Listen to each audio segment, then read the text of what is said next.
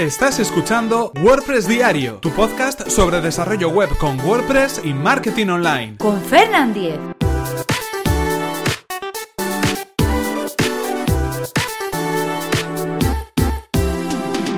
Lunes 12 de junio de 2017.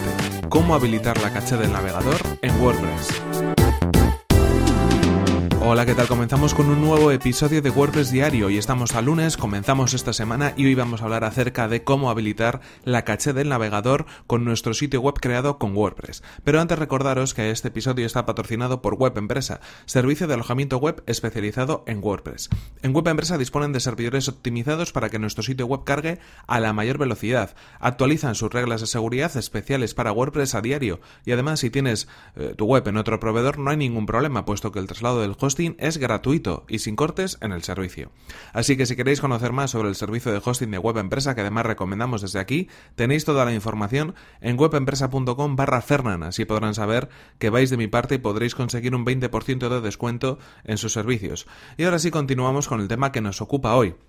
Como sabéis, los lunes los estamos dedicando estos últimos lunes a la optimización de nuestro sitio web creado con WordPress. Estamos dedicándolos a WPO, es decir, a mejorar el rendimiento y la velocidad de nuestro sitio web.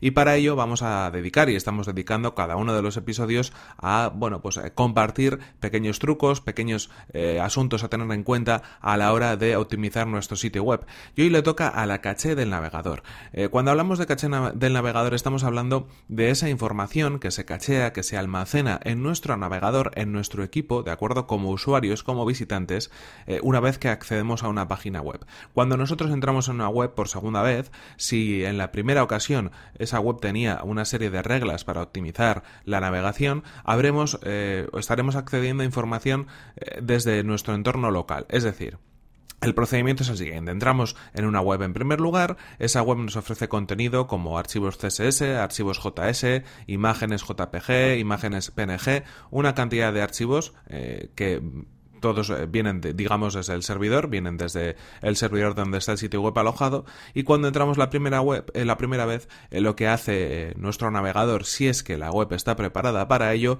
es almacenar, descargarse esa información y almacenarla en local. ¿Por qué motivo? Porque la segunda vez esa información no se va a descargar desde el, propio servidor, sino que vamos a acceder a ella a través de nuestro propio navegador que la tiene almacenada, la tiene cacheada. Esto lo que hace obviamente es que la carga se agilice muchísimo más en esas segundas ocasiones, en esas segundas veces en las que estamos accediendo a la web. Esto es la caché del navegador. Eso es lo que tenemos que definir a nivel de servidor, a nivel de sitio web, para que podamos implementar ese punto de optimización en nuestro sitio web. Es muy importante y es muy interesante porque realmente no tiene gran complejidad, pero sin embargo nos va a permitir agilizar muchísimo la carga de nuestra web y además ahorrar muchos recursos, porque toda esa información, todos esos megas o esos archivos o esos kilobytes que están almacenados en los navegadores, en los equipos de nuestros usuarios, no se van a tener que descargar en una segunda ocasión, en una tercera ocasión, en una cuarta ocasión, simplemente se van a descargar una vez y después cada uno de esos visitantes en una segunda visita a nuestra web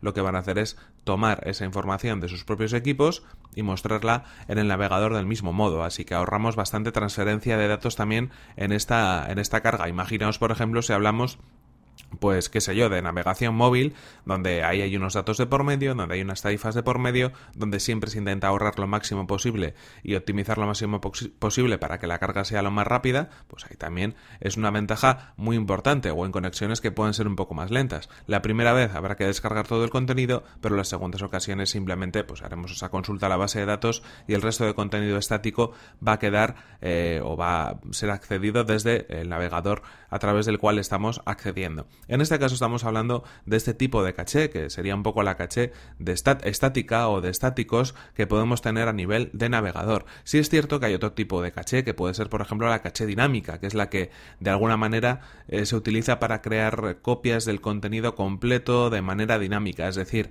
que cada vez que accedamos a una página web se crea una versión HTML completa de esa página y que desde el propio servidor se pueda acceder a ella. Esa sería una caché que principalmente se utiliza a nivel de servidor utilizando los recursos del servidor. Pero en este caso estamos hablando de la caché que se utiliza utilizando los recursos del eh, equipo de los usuarios, del navegador de los usuarios.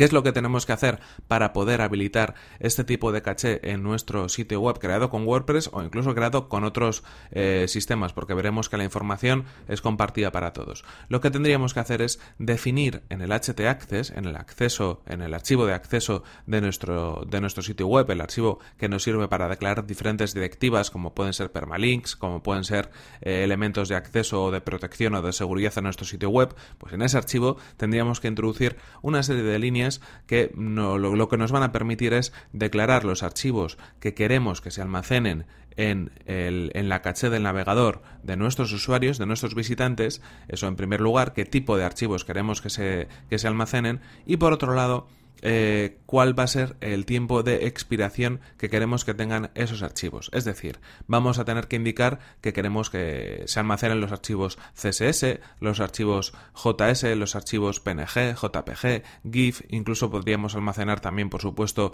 eh, archivos eh, de formato vídeo. Todos los archivos que queramos que se almacenen en la caché del navegador del usuario deben estar declarados en ese htaccess. Y por otro lado, el tiempo que queremos que estén almacenados en la caché del navegador de nuestros usuarios, de nuestros visitantes. En este caso, pues se pueden poner eh, un día, 15 días, 30 días, 90 días, un año, todo el tiempo que queramos. Dependerá un poco también de eh, el nivel de actualización que pueda tener nuestra página. Eh, ¿Por qué motivo? Pues si por ejemplo en la portada eh, tenemos algún tipo de banner que siempre tiene el mismo nombre pero que va cambiando porque cada día lo subimos y subimos uno diferente, pues ahí por ejemplo no sería interesante.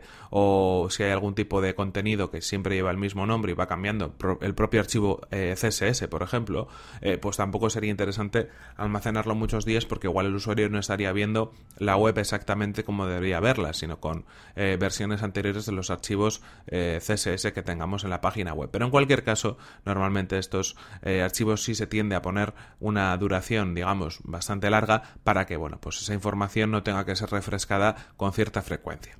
Esta información obviamente es complicada de contárosla por el podcast porque no deja de ser un código. Lo que voy a hacer en este caso es dejaros un enlace en las notas del programa con un archivo htaccess que yo utilizo para estos casos, para estos fines, donde simplemente lo tendríais que, copiar ese código dentro de vuestro archivo htaccess, es decir, no lo sobreescribáis, sino que añadís esas líneas en el archivo que ya tengáis, el archivo .htaccess de vuestro alojamiento y de esa manera, que es el archivo, que no lo hemos comentado, pero que gestiona un poco las directivas de Apache, ¿de acuerdo? Del servidor Apache, es un archivo relacionado con el servidor web de nuestro alojamiento. Y cuando tengáis esa información, lo que vais a ver es que, por ejemplo, si hacéis un análisis eh, a través de PageSpeed o cualquier otro sistema eh, de test de velocidad, pues si teníais ese error de caché a nivel de navegador, si no estaba implementado, vais a ver que ya pasa esa parte del, del test y os va a decir que ya estáis utilizando un sistema a nivel de caché de vuestro o del navegador de vuestros usuarios.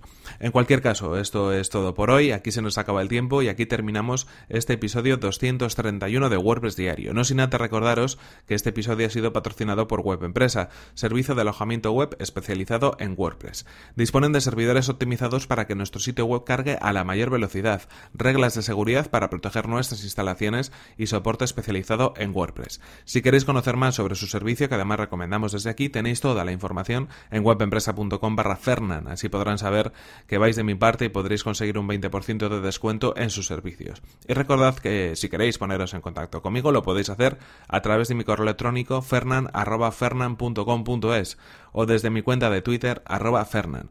Muchas gracias por vuestras valoraciones de 5 estrellas en iTunes, por vuestros comentarios y me gusta en iVoox y por compartir los episodios de WordPress Diario en vuestras redes sociales. Nos vemos en el siguiente episodio que será mañana mismo. Hasta próxima.